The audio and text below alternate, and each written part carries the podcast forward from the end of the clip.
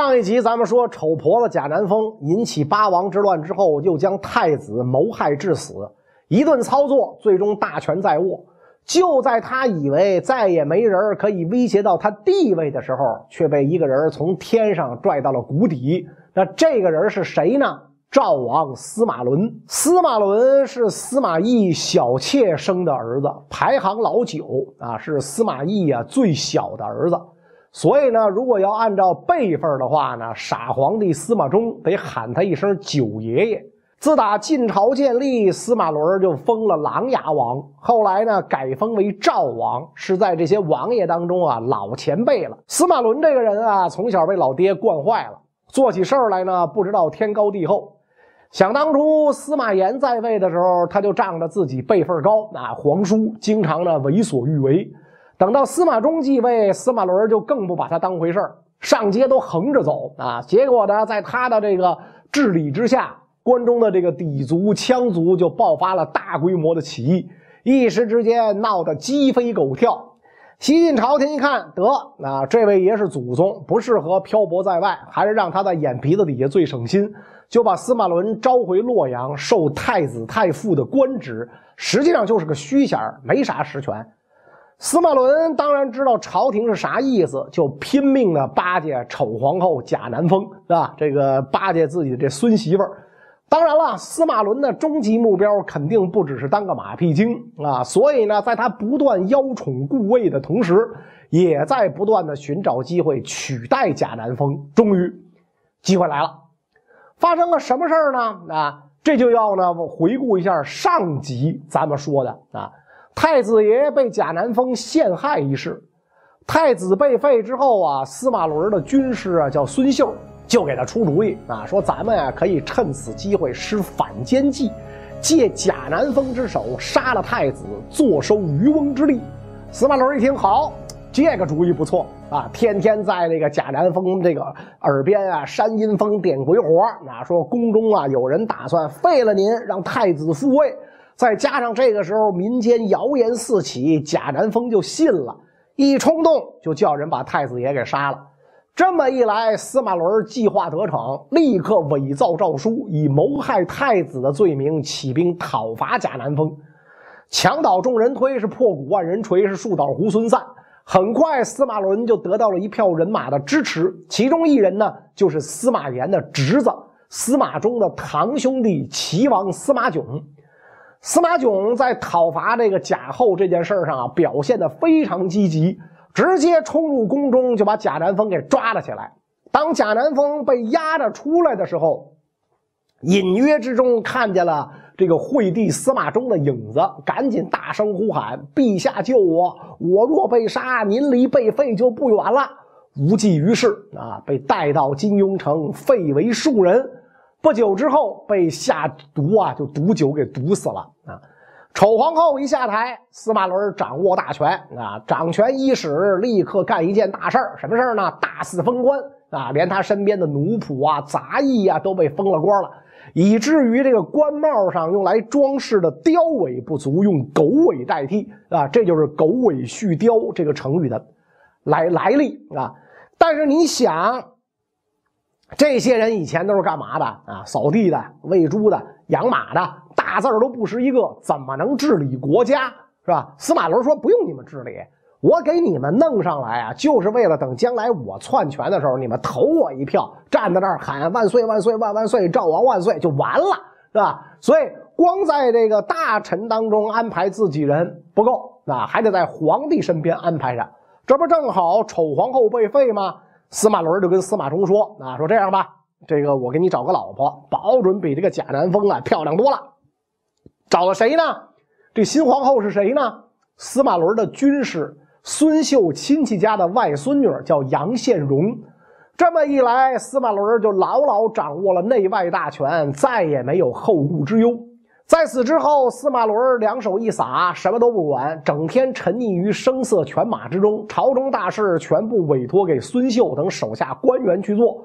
转过来年，公元三百零一年，司马伦觉得篡位时机成熟，就把司马衷赶下了台，自立为帝，年号建始。最逗的是啊，惠帝虽然被废。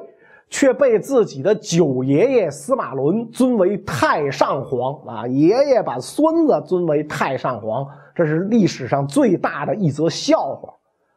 司马伦这一称帝不要紧，直接就给其他的王爷们立了榜样。什么榜样呢？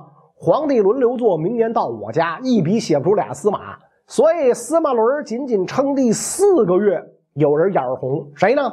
前面咱们介绍过啊，当初进宫抓贾后的那位齐王司马囧不平衡了，心说要论起来，当初是我把贾南风抓住送到金庸城毒死的。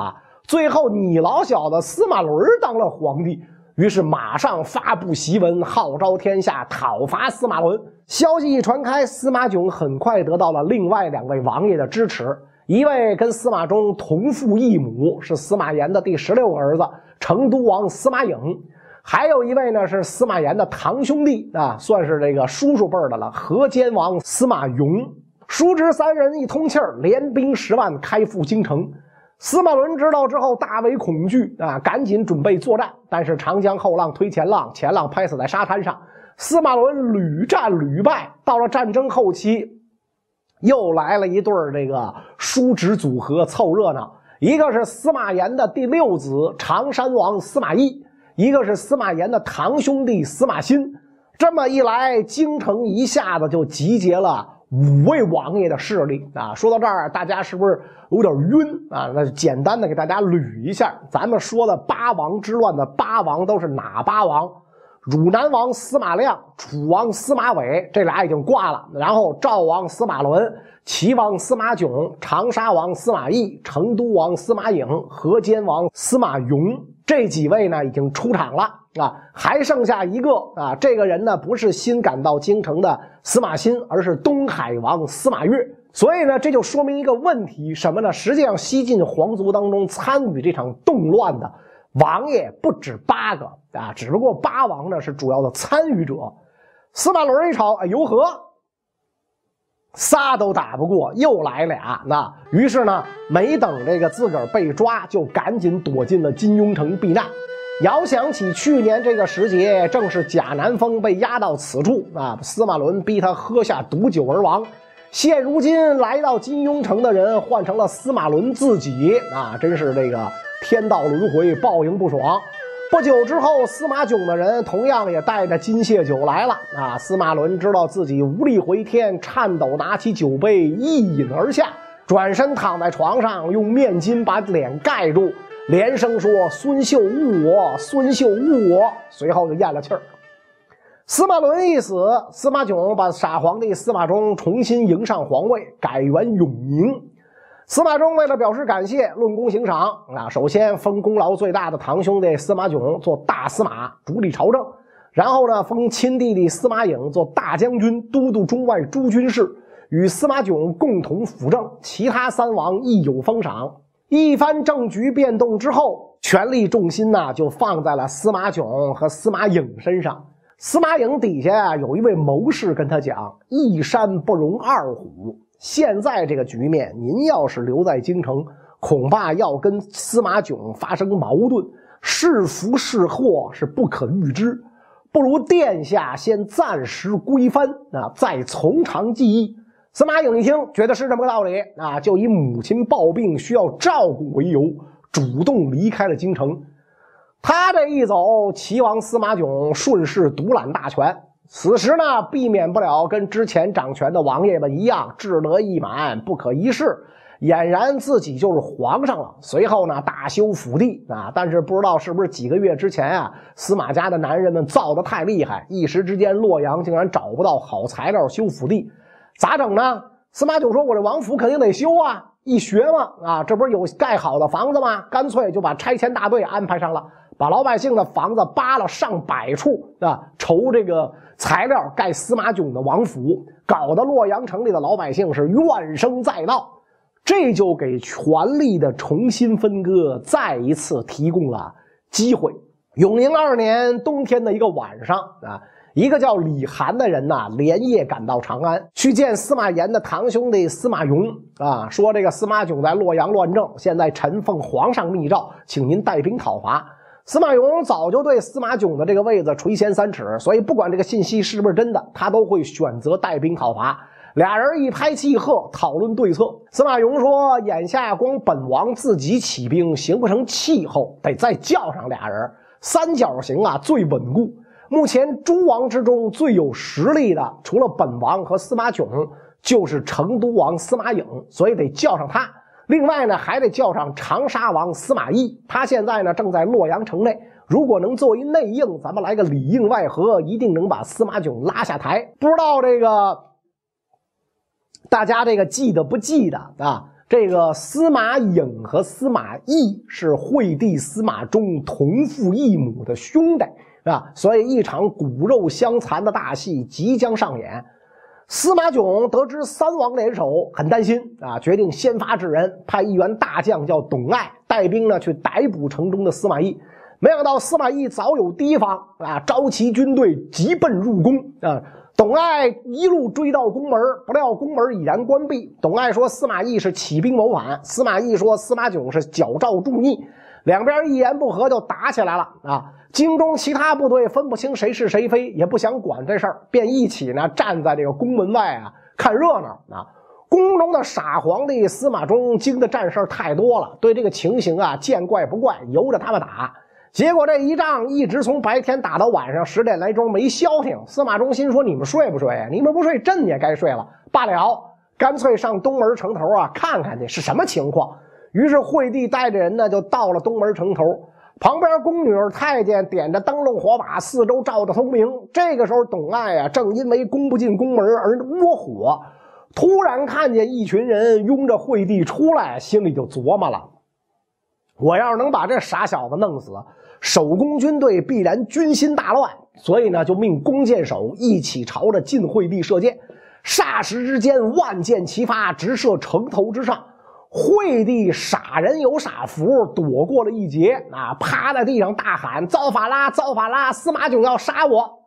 这话一喊，事件就有了定性。齐王司马囧是反贼，长沙王司马懿是秦王，所以本来观望的各支军队立刻就站在了司马懿这边，一起抵御董艾。失去了天子的支持，董艾的部队就越来越颓，最后兵败。司马囧也被司马懿活捉带到大殿前。惠帝本来是想放司马囧一马，怎么说也是兄弟。但是司马懿哪肯把到嘴的这个煮熟的鸭子放走，就呵斥手下把他拉出去，立刻斩首示众。然后他的党羽两千多人被杀，一灭三族。这么一来，长沙王司马懿。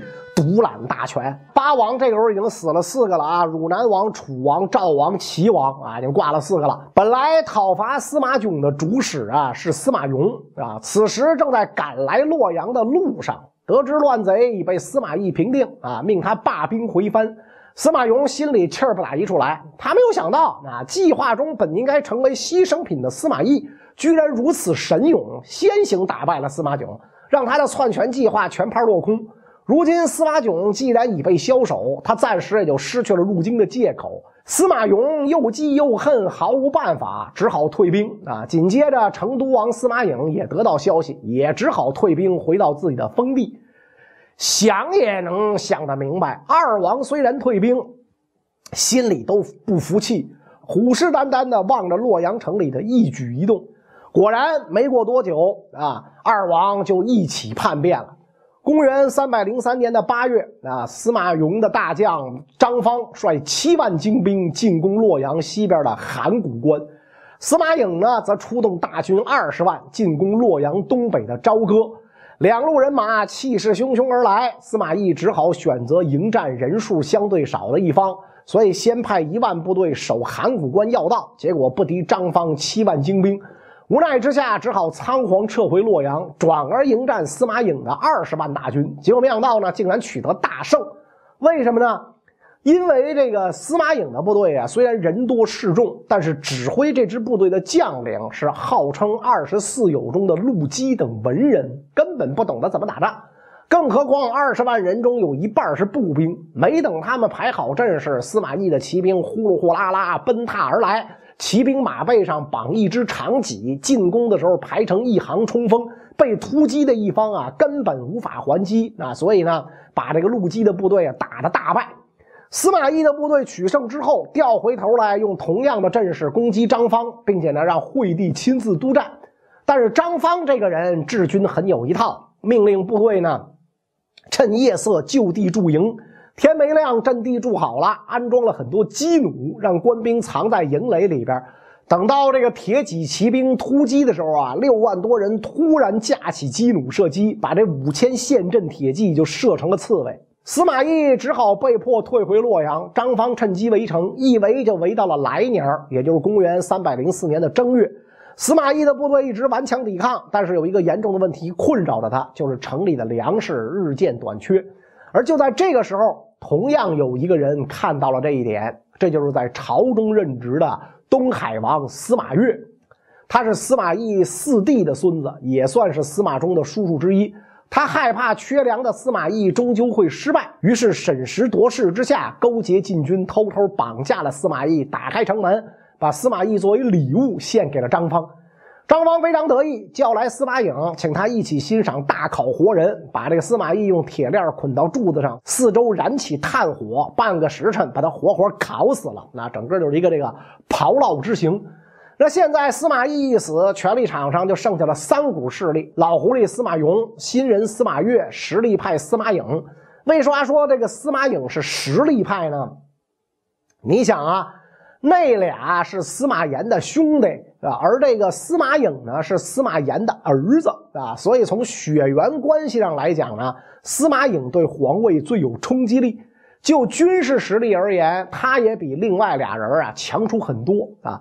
所以呢，在这种情势之下，老狐狸司马雍率先提出来啊，将司马颖立为皇太帝，等待司马衷驾崩之后，由他来继承皇位。实际上，这个时候是有皇太子的，皇太子叫司马谈啊。有人说司马衷不是没儿子了吗？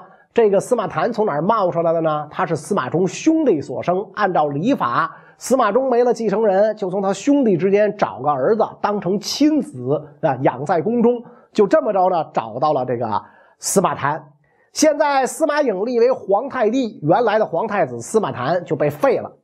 最后，司马雍招呼张方退回藩属长安啊。司马颖为了酬谢司马雍，纵容这个张方在洛阳城中烧杀抢掠。最后呢，张方竟然抢了一万多名宫女和大量财产走了。回去的路上呢，由于缺粮食，张方的部队把抢来的年老的女人杀了当粮食吃，从洛阳一路吃到了长安。这么一来啊，送走了这个司马雍啊，这个司马颖也回到自己的老巢邺都啊。因为司马伦、司马囧、司马懿的下场，让他不敢待在洛阳。否则的话，谁知道自己会不会是下一个活靶子？他只把自己的亲信石超留在洛阳，当自己的代言人。他这一走啊，不要紧，却给了司马越夺权的机会。永安元年七月，东海王司马越传檄四方，召集十多万人马共讨司马颖。先是把司马谈复位，让他留守洛阳，然后带着司马衷踏上了北征邺城的路途。司马颖得知之后大为震惊啊，没想到自己终究躲不过这样的命运，赶紧召集部将商讨对策。有人提出来，既然皇帝亲自来征伐，应该投降请罪啊！司马颖不听，派石超率五万人马迎战，一路之上势如破竹，击败司马越，俘虏司马衷，并且呢把他送到了邺城。司马颖顺势改年号为建武。司马越见此形势，被迫逃回了封地，就是今天的山东。结果前脚刚到，后脚就收到了司马颖送来的消息啊，说看在是同宗室兄弟的份上。宽恕司马越，要招他回朝上班。啊，司马越心说：“你这分明就是鸿门宴，没有应命。”与此同时，司马雍也派遣这个张方率兵两万前来助司马颖一臂之力。没有想到，大军未到，司马越军已经被这个石超击败。司马雍一看自己倒也省了力气了，趁机进驻洛阳，把没复位多久的司马谈又给废了。事情发展到这一步，看似司马越已经没有再东山再起的可能性，但实际上，不久之后，他的亲弟弟司马腾就替他报了这个仇，跟司马颖打起来啊。由于呢，这个司马腾啊，结合了乌丸、桀珠等势力，击败了司马颖。司马颖甚是恐慌啊，跟几十个将军和晋惠帝司马衷连夜逃往洛阳。桀珠的军队追到一半没追的追上，那就放弃了。但是要知道，此时的洛阳正由司马颙控制着。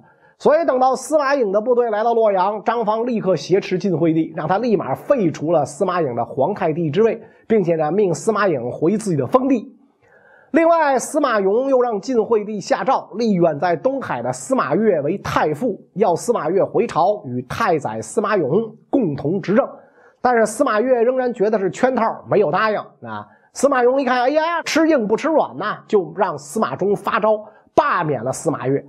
谁知道这个举动却给了司马越机会啊！他打出了张方劫迁车驾，天下怨愤，欲奉迎大驾，还复旧都洛阳的名义起兵。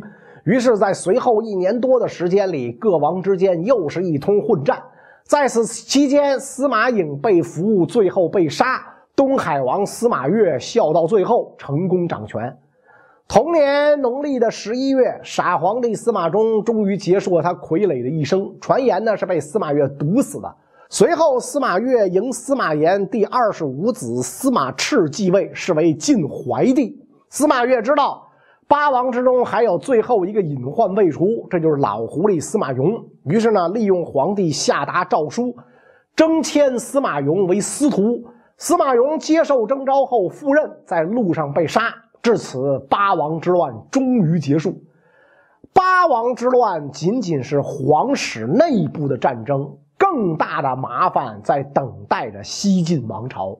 关于这个内容呢，咱们下一集再说。